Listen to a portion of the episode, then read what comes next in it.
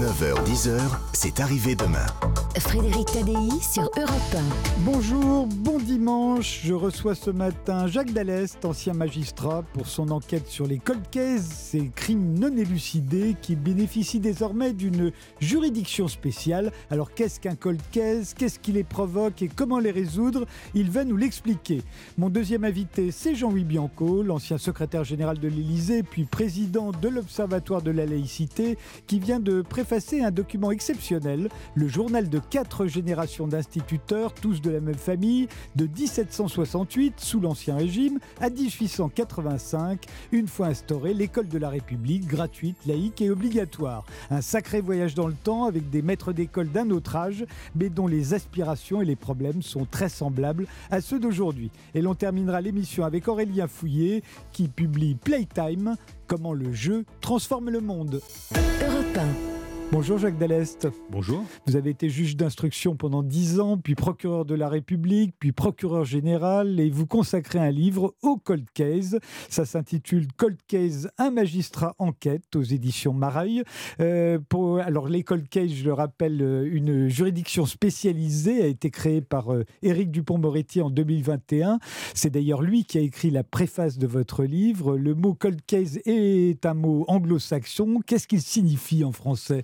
Qu'est-ce que c'est qu'un cold case? Deux mots anglais et trois mots français, crime non élucidé. Tout C'est la simplement. définition la plus, la plus courte. Euh, Dedans, vous incluez les crimes de sang et les viols. hein. Tout à fait.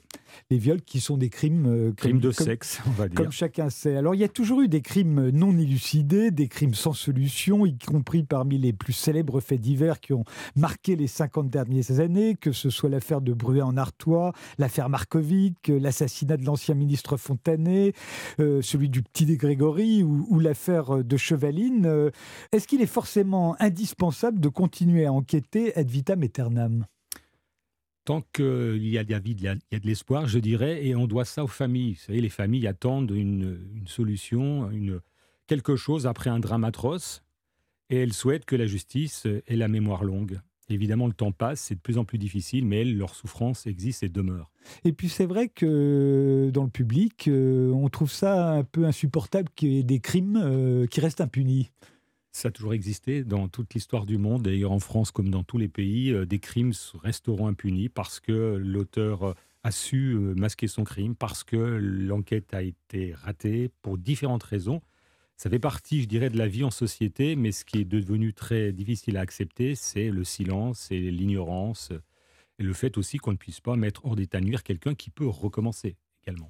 Alors ces affaires criminelles non élucidées, euh, euh, on pourrait dire d'abord qu'il y a les affaires criminelles qui ne sont pas résolues mais qui sont toujours en cours d'instruction. Est-ce qu'on peut les appeler des cold cases, celles-ci? Oui, euh, ça peut être effectivement des affaires toujours en cours, même anciennes. Exemple, la tuerie de Chevaline, le dossier est toujours en cours. Il a été transféré à Nanterre, bientôt de 11 ans d'âge. Mais aussi des affaires anciennes qui ont été clôturées, mais qu'on pourrait rouvrir à la lumière de nouvelles expertises euh, et des, des- des- des orientations nouvelles qui pourraient être retenues. Et il faut rajouter d'ailleurs à ces catégories toutes les disparitions, dont certaines sont certainement criminelles. Oui, c'est vrai que les, les personnes disparues, c'est un nid à cold case. hein, euh, et pourtant, d'ailleurs, vous faites remarquer qu'il n'y a pas de fichier central des personnes disparues. Non, euh, il y a un fichier des personnes recherchées, mais le chiffre est très, très important. Énormément de personnes disparaissent, beaucoup reviennent, mais d'autres se volatilisent. Et vous le savez, la disparition, elle peut être euh, liée à un suicide, à un accident, une disparition volontaire, et évidemment à un crime, à une rencontre fatale. Et ça, ça nourrit toutes les inquiétudes et euh, la désespérance des proches. Oui, parce que vous l'avez dit, il y a les disparitions volontaires. Dans ces cas-là, euh, les proches s'alarment. euh, on peut sûr. retrouver la personne, mais dans Bien ce cas-là, on, leur dit- on a le droit de disparaître et donc on ne dira pas aux est proches. majeur. Voilà, on ne dira pas aux proches où elle se trouve. Mais est-ce qu'on lui dira, est-ce qu'on leur dira qu'elle est vivante? Alors, il faudrait que la personne disparue le, le signale au service d'enquête, ce qui n'est pas le cas. Forcément, euh, la personne peut avoir rompu complètement les liens avec la famille. Et ça, c'est une liberté que, qu'on doit respecter. Tant qu'il n'y a pas de conséquences euh, pour la famille vivante, enfin la famille euh, éplorée, si je puis dire. Par exemple, si l'intéressé ne se soustrait à, sa, à la pension alimentaire, par exemple. Là, Oui. ce serait autre chose. Eh bien, c'est un droit.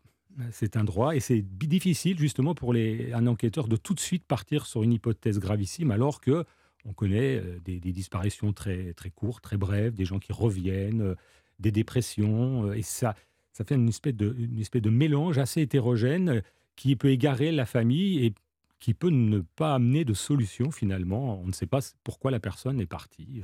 Restons un instant sur ces disparitions, parce que je l'ai dit, c'est un nid à cold case, et c'est vrai que c'est particulièrement angoissant.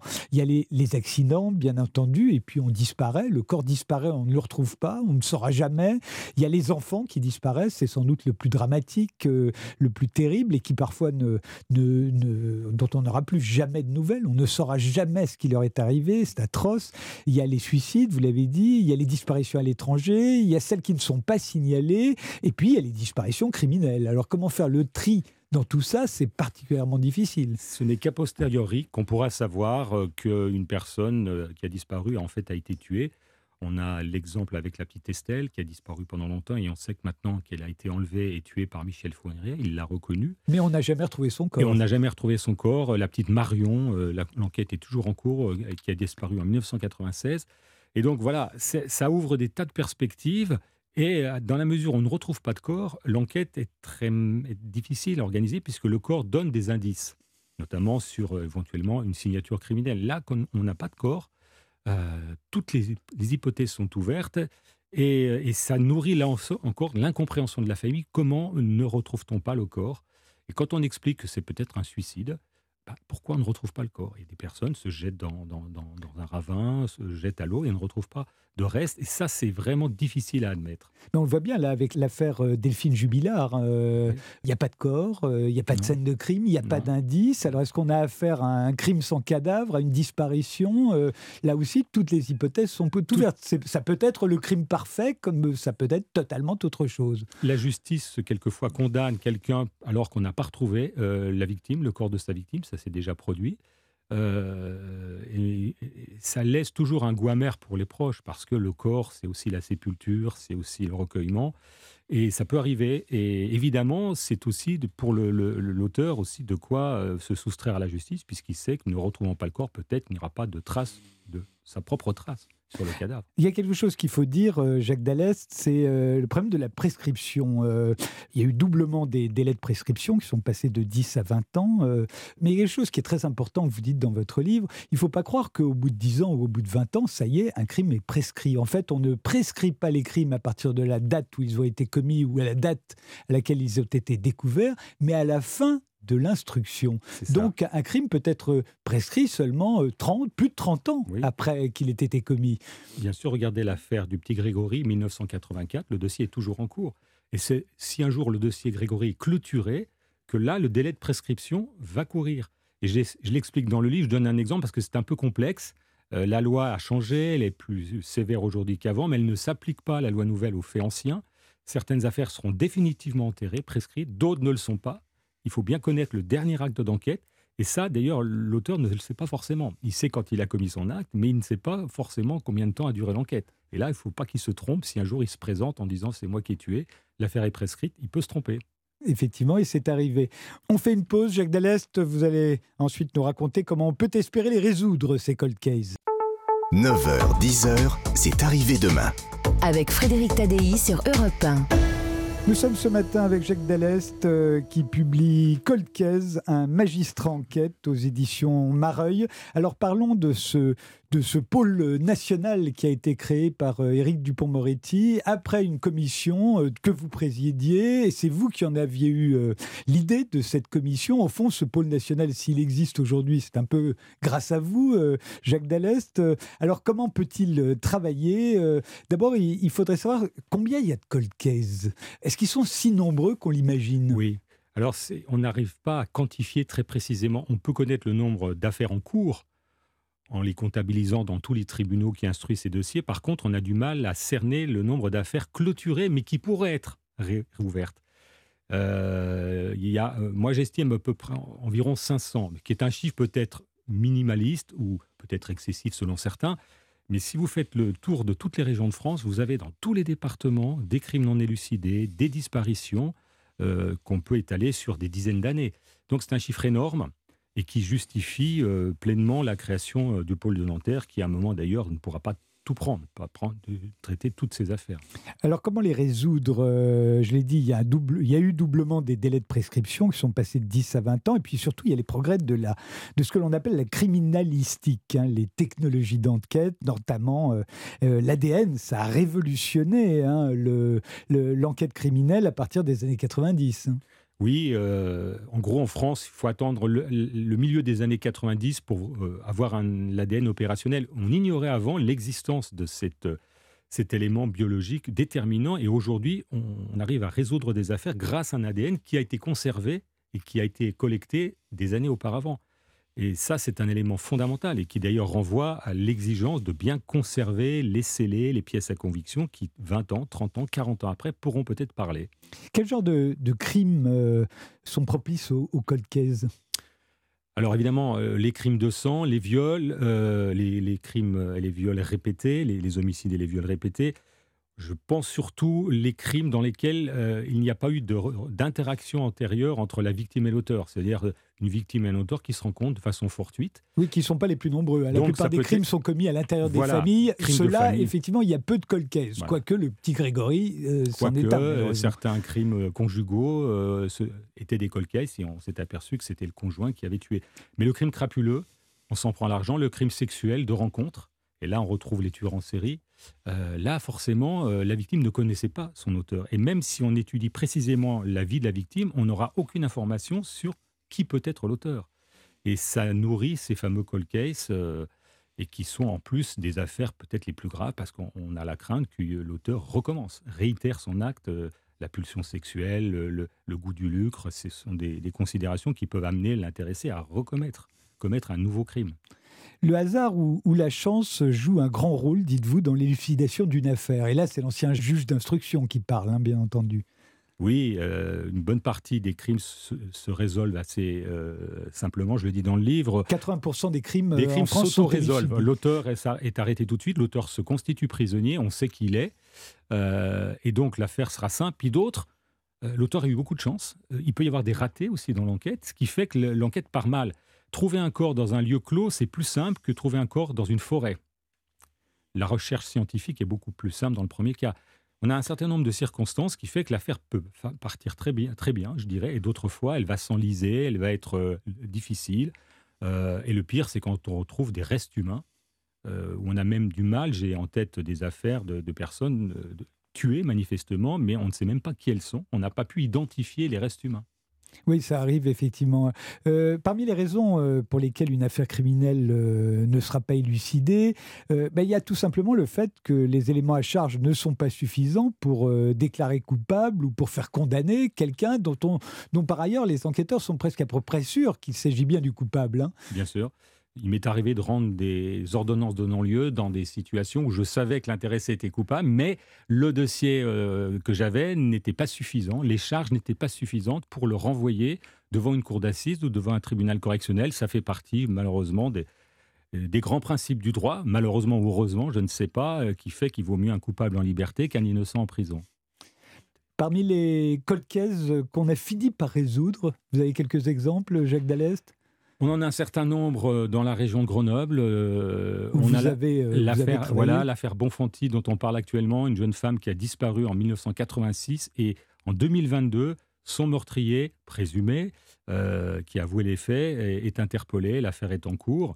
On verra s'il sera jugé ou pas. Donc on a heureusement des satisfactions mais, comment a-t-on réussi, au bout de si longtemps, à prouver qu'il s'agissait bien du coupable? L'ADN joue beaucoup, l'ADN qui va parler a posteriori, mais aussi un travail d'enquête, euh, se replonger dans le dossier. D'ailleurs, le pôle de Nanterre, dans sa démarche, va retravailler très complètement, relire l'affaire, euh, la décortiquer, l'examiner sous d'autres angles pour trouver peut-être l'élément qui n'a pas été exploité suffisamment. Il peut y avoir des témoins qui vont se manifester des années plus tard, des aveux spontanés d'un individu qui va dire j'ai fait ça, Pensez à, enfin là, c'était pas vraiment des aveux spontanés, le fameux grêlé qui euh, savait que le, filet se, retirait, se, resserrait sur lui. Il a reconnu, avant de se donner la mort, avoir tué une petite fille en 1986. Donc vous voyez tout un ensemble de situations qui laissent toujours place à l'espoir.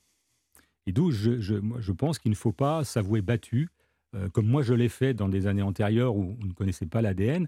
Euh, il m'est arrivé de clôturer des dossiers trop rapidement. Aujourd'hui, on ne peut pas se dire ah ben euh, toutes les pistes ont été euh, traitées, donc on arrête le dossier. C'est insupportable pour les familles. Mais parfois, on est obligé parce qu'on en a 200 sur son bureau. C'est aussi pour ça qu'on les clôture, ben parce que par manque de moyens. En fait. Oui, et puis, et puis après, il faut être réaliste. Plus l'affaire dure, plus vous pouvez aussi craindre que l'auteur soit décédé de mort naturelle. donc, il faut aussi être raisonnable. Les crimes ne sont pas imprescriptibles ce qui n'est pas le cas dans certains pays où ils sont imprescriptibles, que les crimes contre l'humanité. Donc à un moment, je crois qu'il faut être raisonnable, réaliste, mais je crois qu'on pourra expliquer à une famille que l'affaire s'arrête là euh, si on le lui dit, si on le lui explique, si on l'écoute. La pire des choses, c'est de recevoir un papier, ordonnance de non-lieu, sans qu'on comprenne pourquoi la justice a mis fin à l'enquête. Merci Jacques Dallest d'être venu sur Europe 1. Je renvoie à la lecture de votre livre Cold Case, un magistrat enquête aux éditions Mareuil. Euh, je vais recevoir euh, dans un instant Jean-Louis Bianco pour un livre étonnant dont il a rédigé la préface, le journal de quatre instituteurs de la même famille entre 1768 et 1885. Alors c'était quoi faire l'école à l'époque? Surprise. 9h, 10h, c'est arrivé demain?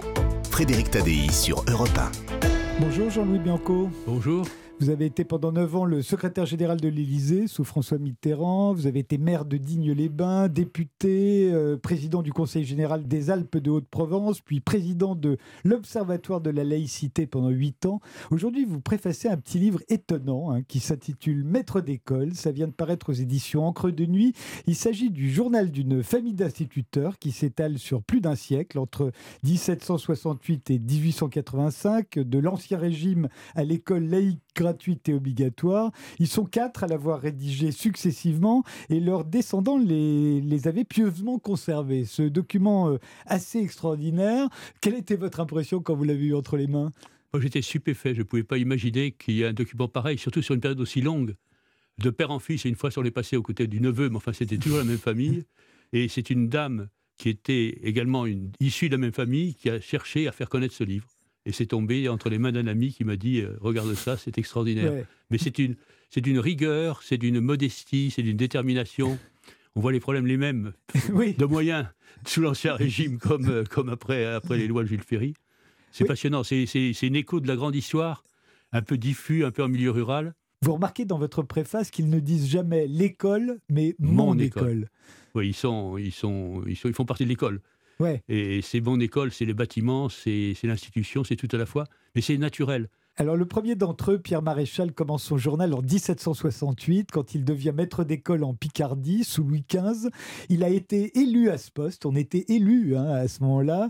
Il était géomètre jusque-là. Il, a été élu, mais il a été recommandé quand même par monsieur le comte et monsieur le curé. voilà, il fallait être recommandé, mais ensuite on a été élu. Il s'est engagé à apprendre euh, aux 108 enfants dont il a la charge à lire, à écrire, à compter et à chanter.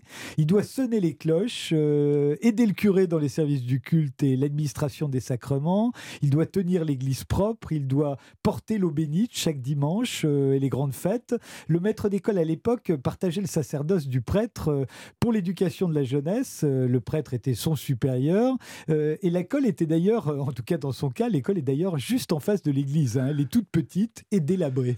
Exactement, il est à la fois chantre, donc il doit savoir chanter à peu près correctement les chants religieux, auxiliaire du curé et instituteur au sens où on le dirait aujourd'hui. Ouais, il a 108 enfants, 108 enfants dans un endroit tout petit. Hein. Tout petit. On se demande comment il le sait tenir. Et, alors comment C'est ça qui est, fou, c'est que comment, de quoi vit-il? En fait, les, enfants apportent des, les enfants apportent des, des, nourritures, des cadeaux, des choses de ce genre-là. Et on, on, retrouvera tout au long des, quatre récits ce problème de moyens. Alors qui n'est pas aussi dramatique aujourd'hui qu'hier, mais toujours comment je peux avoir un peu de moyens, comment je peux avoir des tables, comment je peux améliorer la propreté de tel endroit, des problèmes d'hygiène aussi. Les enfants ont des poux dans la tête, ils veulent pas se raser les cheveux. Donc comment Lui-même a du mal à respirer parce qu'il y a du feu, il y a du feu dans cette petite pièce et, ça lui attaque les poumons. Oui, c'est des conditions épouvantables, mais il tient et il, euh, le dit sans trop d'amertume et il se réjouit dès qu'il a un signal positif des autorités. il assiste, alors ça n'a rien à voir, mais c'est génial parce que c'est dans le journal. Il se trouve que cet instituteur assiste à Compiègne à l'arrivée de Marie-Antoinette en France. Louis XV et le futur Louis XVI euh, viennent l'accueillir et il y a deux laboureurs qui ricanent derrière lui sur le passage du carrosse en disant En voilà une qui ne sera peut-être pas toujours heureuse. Et on se dit c'est ils, avaient des dons d'extra-lucidité. Oui, enfin, il, y avait, laboureurs. sur- il y avait déjà des mécontentements, je pense, profonds euh, Ah oui. avant, avant la Révolution, y compris aggravés par les, la sécheresse et les très mauvaises récoltes, mais c'était présent. Effectivement, présent et il se permettait de le dire, alors que vous avez vu, lui comme ses successeurs, ont toujours été très prudents sur le plan politique.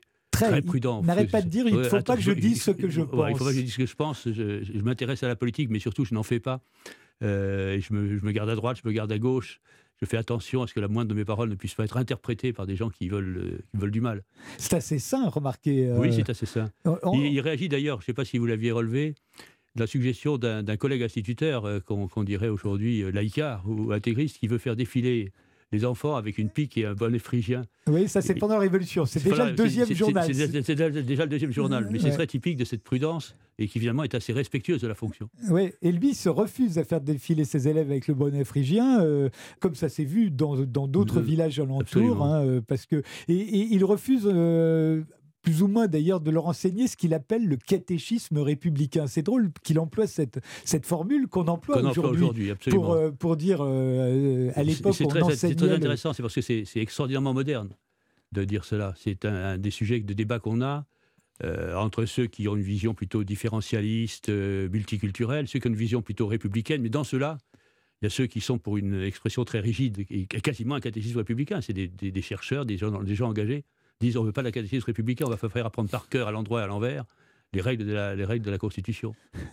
Mais, mais c'est drôle comme euh, déjà à l'époque, alors pendant tout le, le 19e siècle, on voit bien que la tendance c'est de faire sortir l'Église de l'école et, et puis ensuite ça va être euh, de faire rentrer la, la République dans l'école et qu'à chaque fois il y en a qui s'opposent et il y en a qui au contraire Absolument. encouragent. Et puis le, le- le retour, enfin le retour, l'arrivée de Napoléon Ier fait euh, perdre le terrain conquis sur l'Église sous la royauté. euh. Oui, puisque la sous- différence, c'est que c'est maintenant le ministre de l'Intérieur et les préfets qui nous gouvernent. voilà, c'est- existe dans pas mal de pays, d'ailleurs. euh, par exemple, la Turquie, c'était des nominations politiques, les imams. Oui, encore aujourd'hui. Encore Euh, aujourd'hui. C'est sous Napoléon qu'il y a le retour de la religion à l'école. Elle avait, elle avait été chassée sous la Révolution. Et euh, elle est tellement chassée d'ailleurs qu'à un moment, Jean-François Aimable Julliard, celui qui tient son journal pendant la Révolution, à un moment, il est dénoncé parce qu'il y a un curé qui s'est présenté à l'entrée de l'école et il lui a ouvert la porte. Or, c'est interdit par le règlement. Les curés n'ont plus le droit d'entrer à l'école. et, et là, c'est le curé venait juste dire qu'il ne pouvait pas assurer le catéchisme ce jour-là. Et il lui dit, bah, par politesse, je lui ai ouvert la porte. Mais, mais l'article 7 du règlement l'interdit. C'est d'ailleurs pourquoi il faudra une loi pour dire on arrête d'en- d'enseigner le catéchisme dans les écoles? En plus, oui. En plus. Et puis la séparation, c'est aussi le fait que physiquement, on ne peut pas faire n'importe quoi dans l'espace public et dans l'espace de la République. Et, et là, en l'occurrence, euh, le règlement interdit aux prêtres, eux qui tenaient les écoles jusque-là, n'ont plus le droit d'y entrer. Voilà. C'est très important de comprendre ça pour comprendre la, la vivacité et la précaution que prennent les défenseurs de la laïcité. Il y a quand même un marquage historique. Ça s'est pas fait entre gens de bonne compagnie, de bonne foi. Ça s'est fait dans un combat idéologique et politique, respectable par ailleurs, mais Et, et sur le long faut- terme. Et sur le très long terme. Et il faut mettre des, il faut mettre des barrières.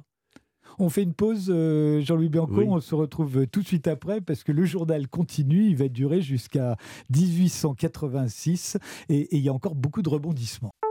9h, 10h, c'est arrivé demain. Avec Frédéric Tadei sur Europe 1.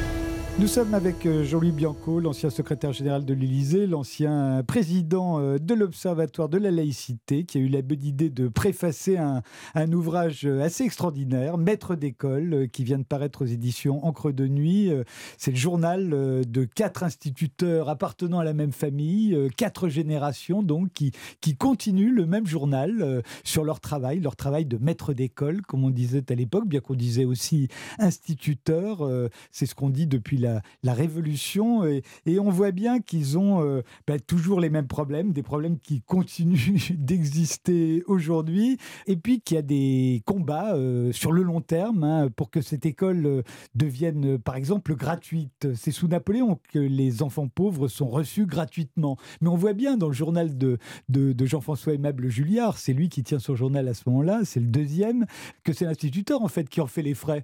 Parce qu'ils apportent plus de bois, ils apportent plus, euh, ils ont plus de matériel, ils sont pauvres, mais c'est pas le département, c'est pas la commune qui paye. En fait, c'est l'instit. Bien sûr. C'est ça qui est très frappant, c'est que quand il y a une amélioration matérielle, elle ne profite pas forcément aux instituteurs. C'est pourquoi ils se réjouissent quand on arrive en principe avec les lois de Jules Ferry, mais ça c'est C'est bien plus le tard. quatrième descendant qui, qui l'évoque. On comprend à quel point c'est important, même pour leur subsistance à eux, matérielle, euh, physique, se nourrir, euh, vivre. Et c'est présent en permanence. Mais ils ne le, mettent- ils le mettent pas de manière, euh, comment dirais-je, dramatique. euh, ça fait partie de l'ensemble des problèmes de moyens. C'est pas plus problématique parce que ça me touche moi, c'est comme le fait que j'ai pas assez de table, que j'ai pas assez d'espace, qu'il n'y a pas assez d'hygiène. C'est d'ailleurs assez extraordinaire de voir à quel point les quatre, hein, euh, et on pourrait dire tous les autres, parce qu'il y a l'arbre généalogique de cette famille euh, dans le livre, ils sont tous instituteurs. C'est vrai, Ensuite, les femmes vont le devenir. Enfin, bah, on voit bien que c'est une, une dynastie Une d'instituteurs, vocation. une vocation extraordinaire, et, et à quel point ils souffrent dans leur travail et à quel point ils sont heureux de le faire. Oui, c'est, euh, on a l'impression qu'ils ils exécutent les instructions, les circulaires, les lois, etc., mais qu'il n'y en a même pas besoin. Euh, ce qu'ils font leur semble évident à faire. Ça, c'est extraordinaire. Ils ont intériorisé complètement la notion de service public sans avoir besoin de faire des déclarations, des discours ou des lois. Ils, le- ils le rendent. Ils le rendent naturellement. Euh, c'est aussi pour ça qu'ils disent mon école. L'école et, et l'instituteur ou le maître d'école, c'est la même chose. Le manque de moyens, ça va durer. Bon, toujours, on pourrait dire qu'aujourd'hui encore, on manque de moyens dans les écoles, mais, mais, mais on s'aperçoit que c'est seulement en 1862, sous Napoléon III, donc, que l'instituteur reçoit enfin, enfin un traitement correct. Et, et c'est sous la Troisième République seulement qu'il bénéficiera d'une retraite, par exemple. Jusque-là, il n'y a pas ça. Il Ils, pas ça. ils meurent dans la misère, euh, la plupart d'entre eux, et, euh, et, et- et le, le fait de survivre pendant toute la durée de leur, euh, de leur apostolat, j'ai envie de Oui. dire, euh, c'est un vrai problème. C'est pour ça d'ailleurs qu'il salue les, les lois de Jules Ferry, qui apportent ça, le- l'enseignement laïque est gratuit, obligatoire, mais aussi une rémunération pour les instituteurs. On voit aussi que l'instituteur est, est- est très surveillé dans le village, hein, quoi qu'il arrive. Euh, on l'a dit, euh, quand il a ouvert la porte euh, au curé pendant la Révolution, il a été dénoncé, mais son descendant en 1866, il est dénoncé parce qu'il a dansé sur la place du village pendant une fête. Un instituteur ne doit pas danser. C'est extraordinaire. Oui, c'est la figure, déjà le hussard noir, Déjà fait, le qui n'existe pas encore à ce moment-là. En Absolument. 1866, on est sous Napoléon III, mais il y a déjà le hussard noir. L'idée qu'on s'en fait. La, la manière dont il doit représenter sa fonction. Et l'école euh, laïque euh, gratuite et obligatoire, telle qu'on la connaît, c'est le résultat d'un long mûrissement, euh, mais c'est aussi une demande de l'opinion publique. La, la gratuité, par exemple, c'est enfin l'égalité. Euh, absolument. Les gens en sont conscients euh, de plus en plus et c'est pourquoi il y a eu cette- ce mûrissement législatif avant même la loi de 1905 de séparation des églises et de l'État, des institutions religieuses et des institutions publiques.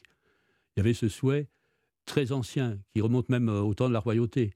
On, a, voyait déjà le, souhait des instituteurs et de certains qui s'exprimaient de dire il faut que ce soit pour tous. Donc en effet un principe d'égalité.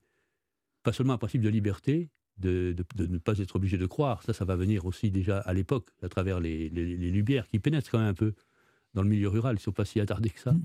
En relisant mes notes, je m'aperçois que l'histoire que j'ai racontée, le, quand il a été dénoncé parce que le curé, au mépris du règlement, a pénétré dans l'école de garçons pendant les heures de classe, euh, en fait, c'est en 1883. J'avais gardé le souvenir que c'était pendant la Révolution, mais non, c'est au moment où l'école devient laïque, justement. C'est à ce moment-là que, le règlement euh, s'applique sévèrement. Plus aucun curé dans, dans les écoles. Je, je confondais avec sous la Révolution où les curés n'ont plus le droit d'être instituteurs parce qu'ils ont pendant si longtemps euh, été les responsables. Et il y a une petite joie maligne, dans je ne sais plus lequel des, des- des rédacteurs le raconte, de voir que euh, il est obligé de, de dire du bien de la Constitution. Oui.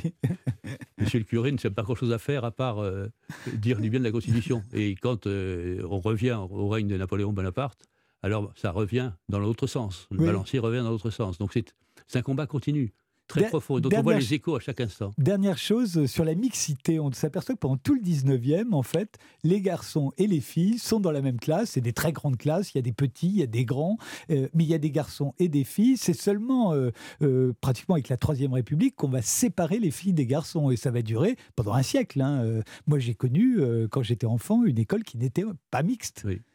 C'est étonnant que ce soit, ça ait duré aussi longtemps. J'ai l'impression, à lire leurs textes et à, à voir ce que je connais de l'histoire, que c'est une forme de, de reconnaissance du droit des filles à l'instruction. Oui, Le fait d'avoir des écoles de filles comme des écoles de garçons, ça veut dire ils ont les uns les autres et elles ont les unes aussi, et les autres droit à l'instruction. C'est plutôt une mesure progressiste, alors qu'aujourd'hui on considérait ça comme une mesure séparatiste. Merci euh, Jean-Louis Bianco d'être venu sur Europe 1 pour nous parler de ce livre. Euh, encore une fois, tout à fait étonnant. Personne n'imaginait que ça puisse exister sur quatre générations. Eh bien oui, ça existe. On peut même le lire. Ça s'intitule Maître d'école au pluriel et c'est paru aux éditions Encre de Nuit avec une préface de Jean-Louis Bianco. Et mon prochain invité, c'est Aurélien Fouillé. Euh, pour lui, euh, le monde est devenu un jeu. Et le jeu étant partout, il change le monde. Il va nous expliquer pourquoi. 9h, 10h, c'est arrivé demain. Frédéric Tadei sur Europe 1. Selon un sondage de l'IFOP paru le 23 janvier à la demande de la Fondation Jean Jaurès, seulement un Français sur trois trouve le travail très important. En 1990, c'était 60%. Alors un qui a peut-être une explication, c'est Aurélien Fouillé. Bonjour Aurélien, vous êtes chercheur au Centre de recherche en design et chercheur associé au laboratoire d'études interdisciplinaires sur le réel et les imaginaires sociaux et vous publiez Playtime, comment le jeu transforme le monde aux éditions Les Pérégrines.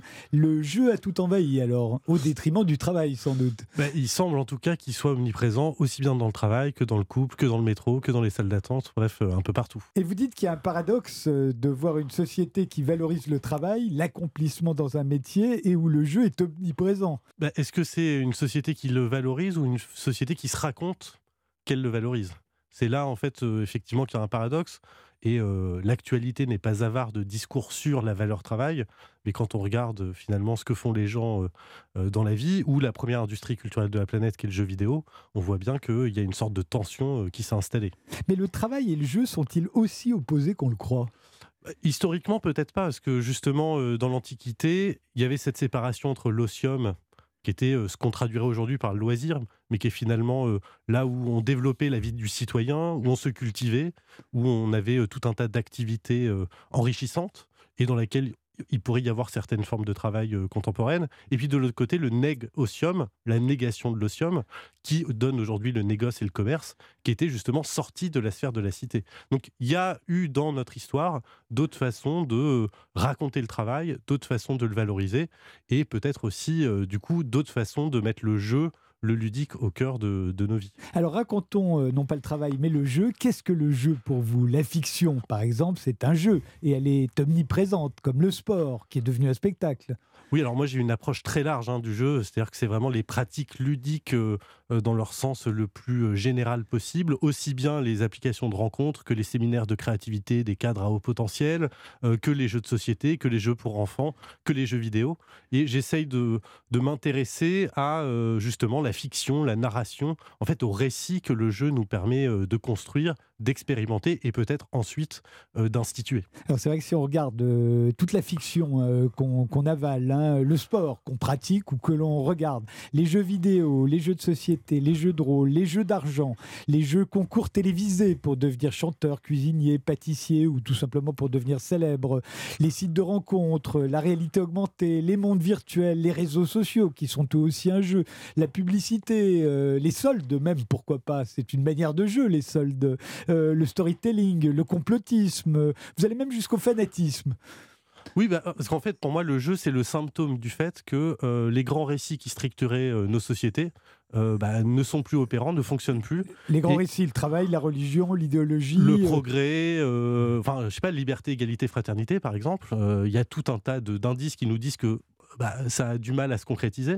Euh, et finalement, le jeu, enfin, l'omniprésence du jeu, c'est le signe que justement, on multiplie l'invention de petits récits pour venir prendre la place de ce qui nous disait euh, ce qu'on fait là, euh, pourquoi on travaille, pourquoi on est en couple, qu'est-ce que c'est que la famille, euh, etc.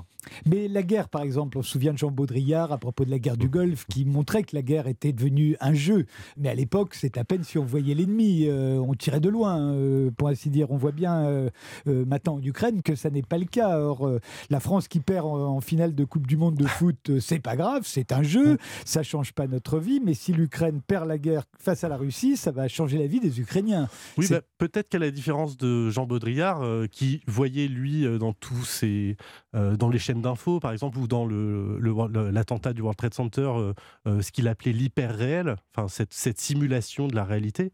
pour moi, le jeu, c'est pas une fuite de la réalité, c'est plutôt un retour au réel. C'est-à-dire comment on va produire de l'imaginaire de la- du récit, de la fiction, qui vont nous renseigner sur ce que c'est que notre réalité. Ou qui vont nous renseigner sur les autres mondes possibles. Exactement, C'est aussi ça le jeu. Il y a finalement pas, il y a plus une seule représentation. Il y en a une multiplicité, une infinité.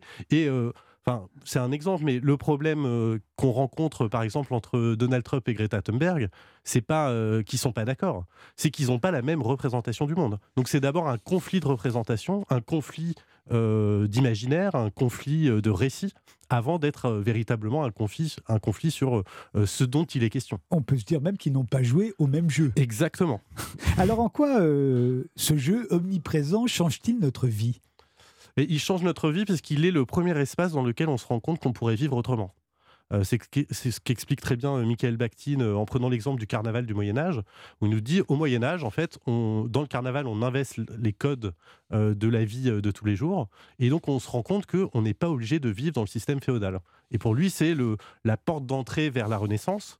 Et je pense, moi, que euh, justement les brèches qui sont ouvertes par les jeux, euh, et notamment par euh, les technologies numériques, bah, sont autant de façons que nos sociétés ont d'envisager qu'un autre monde, en fait, est possible. Les jeunes générations, on leur reproche toujours, ou on les soupçonne de confondre la fiction et la réalité. Vous, vous parlez d'enromancement généralisé, une sorte de bovarisme qui frappe alors pas du tout seulement les jeunes générations, mais absolument tout le monde. Oui, bah, pour, moi, de toute façon, il n'y a pas de conflit entre la fiction et la réalité. C'est-à-dire que la réalité, c'est d'abord une histoire qu'on se raconte. Et donc, euh, le fait qu'on se raconte tout un tas d'histoires, euh, comme je le disais à l'instant, euh, si on considère que l'autre ne raconte pas une histoire qui nous convient, on le met dans le champ voilà, de, de l'invention ou de, du menteur, du, du complotiste, voilà, etc., ou de quelqu'un qui ne serait pas pragmatique ou pas réaliste. Enfin, on entend tous ces mots-là. Et finalement, c'est d'abord, je crois, une façon d'envisager le monde qui passe par effectivement cette mise en récit, cet enromancement. C'est le cas de la réforme des retraites. On voit bien que selon qu'on est pour ou contre, qu'on est économiste euh, ou ouvrier, on ne se raconte pas du tout la même histoire. Non, ben, au moment- en- en- encore une fois, c'est un conflit de représentation. C'est-à-dire, euh, bah, euh, oui, peut-être que du point de vue économique, euh, la réforme est nécessaire. Peut-être que du point de vue du travailleur, elle ne l'est pas, ou pas en ces termes-là. Euh, mais le premier enjeu, la première question qu'on se- devrait se poser, c'est comment on traduit une représentation dans une autre? Comment on fait pour euh, trouver un récit euh, qui nous permet d'envisager la- l'ensemble de la réalité en tenant compte de tous ces points de vue. Le jeu a-t-il de l'influence sur la technique Euh, On a l'impression que nos ordinateurs, nos smartphones euh, sont des jouets aujourd'hui, mais aussi euh, nos drones sont des jouets euh, et le métaverse qu'on nous promet encore plus. Oui, alors ça, c'est peut-être un des, un des effets pervers, on pourrait dire, du jeu. En tout cas, euh, euh, l'idée que notre rapport à la technique se fait plus par l'apprentissage de l'outil ou euh, du mode d'emploi. hein. Euh, Vous et moi, on est d'une génération où il y avait des modes d'emploi. On les Euh, disait pas. on ne les lisait pas forcément, mais ils existaient, ils nous disaient quelque chose d'un rapport pédagogique à l'objet. Alors qu'aujourd'hui, bah, quand on ouvre une boîte, il faut que ça marche tout de suite. Donc, une façon de le faire, c'est de le rendre ludique, de le rendre amusant, de, de le rendre didactique, en faisant disparaître, et Jean Baudrillard d'ailleurs l'avait très bien euh, analysé dans le système des objets, en fait, on fait des, on fait des références symboliques à des choses qui n'ont plus euh, véritablement euh, d'opéra- d'opérabilité ou de fonctionnalité. Aurélien Fouillet, c'est quoi la morale de votre livre? C'est qu'il faudrait remplacer le bonheur par la joie. Euh, comme je, enfin, j'aime beaucoup cette citation de Clément Rosset qui nous dit que le bonheur c'est pour les désespérés, parce que c'est toujours plus tard le bonheur, et que finalement, ce qui manque à notre époque, c'est d'abord d'aimer notre époque. Et elle est euh, fantastique de tout un tas euh, euh, de potentialités, de possibles. Il y a peu de générations dans l'histoire de l'humanité qui ont l'occasion de repenser leur représentation du monde. C'est quand même une occasion formidable d'inventer l'histoire qui va nous dire dans quel monde on va vivre. Et donc ça, je trouve effectivement que c'est plutôt joyeux. Merci Aurélien Fouillet. Euh, Votre livre s'intitule Playtime, comment le jeu transforme le monde et il est paru aux éditions Les Pérégrines. Merci beaucoup. Europe 1. C'est arrivé demain est terminé. Je vous souhaite une très bonne journée sur Europe 1. On se retrouve la semaine prochaine à 9h, samedi matin. En attendant, c'est Sonia Mabrouk qui anime le grand rendez-vous Europe 1 CNews Les Échos. Bonjour Sonia. Bonjour cher Frédéric. Qui est votre invité? Notre invité, c'est le député du Nord et secrétaire national du Parti communiste Fabien Roussel. Et pour l'interroger, je suis accompagné de Stéphane Dupont des Échos et Mathieu Boccoté. Merci Sonia et bonne émission. Merci à vous Frédéric. Europe 1.